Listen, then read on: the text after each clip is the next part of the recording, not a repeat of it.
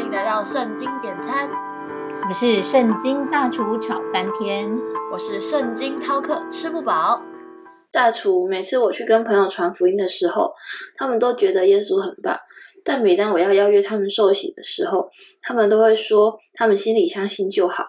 我真的是词穷，你可以跟我说说，若遇到那些还不认识耶稣的人问这个问题的时候，我到底该怎么回答？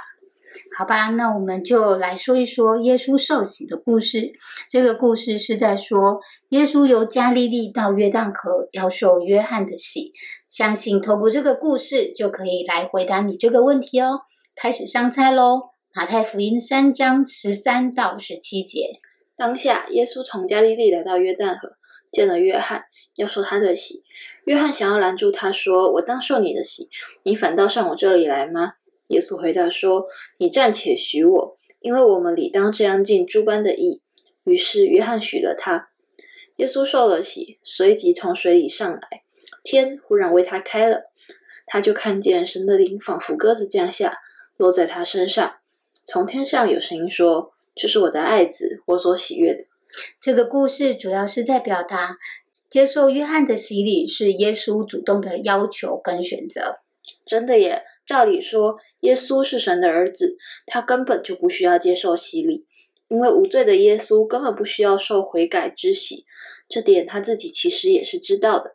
约翰也明白，没有错，但是耶稣却为了认同罪人与认同施洗约翰的工作，而接受了这个悔改的洗。这种降杯的动作真的很令人感动。是啊，我每次看到耶稣受洗由水里出来时的这段圣经经文，就特别的感动。想想当时天开了，有神的灵降下，天上有声音认定耶稣是神的爱子，是神所喜悦的。哇，这个画面太美了！由耶稣受洗的这个动作来看，其实也间接的说明了接受这个悔改的洗礼是非常重要的。许多人都会认为，只要相信耶稣就好。为什么还要受洗成为基督徒？但其实相信耶稣的救恩，愿意口里承认、心里相信这个救恩，其实只是得到这个救恩的入场券而已。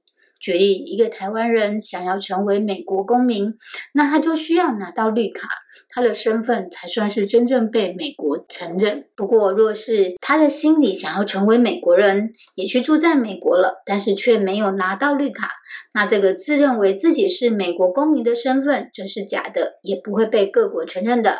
大厨，这个我懂。所以，针对受洗这一个归入基督的仪式，就算耶稣的身份贵为神的儿子。他仍谦卑地接受施洗约翰的洗礼，尽诸般的义，来为我们做出好的榜样。其实，受洗归入基督的仪式，就像是夫妻在结婚时需要办婚礼的公开仪式，而这个婚礼的仪式是一个认证夫妻两个人身份的重要环节。我知道，所有结婚的新人在婚礼结束之后，都会到户政事务所办理登记，并换新的身份证。这个登记是两人之间拥有合法婚姻关系的关键。所以喽，如果你愿意相信耶稣就是基督，是为世人的罪被钉死在十字架上，却没有受洗或根本不想受洗，这就很像你喜欢一个人，但是只愿意跟他同居，却不愿意和他结婚，而这样的关系是不完整的，也让彼此认同的双方无法真正享受婚姻的保障与权利。大厨，你这么解说之后，我终于懂了。那些只信耶稣基督的救恩，却总是不愿意受洗的人，其实是无法得到真正的救恩，而只能继续的在罪的权势底下被辖制，并没有真平安与真自由。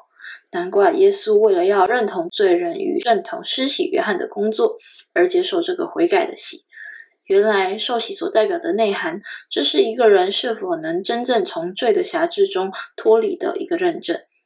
我现在要赶快去跟那些我传福音的人说清楚这个重要的道理，让他们也能够跟我一样，真正的领受基督的救恩和恩典。记得锁定圣经点餐，一起来找圣经大厨点餐哦！我们下回见啦，拜拜，拜拜。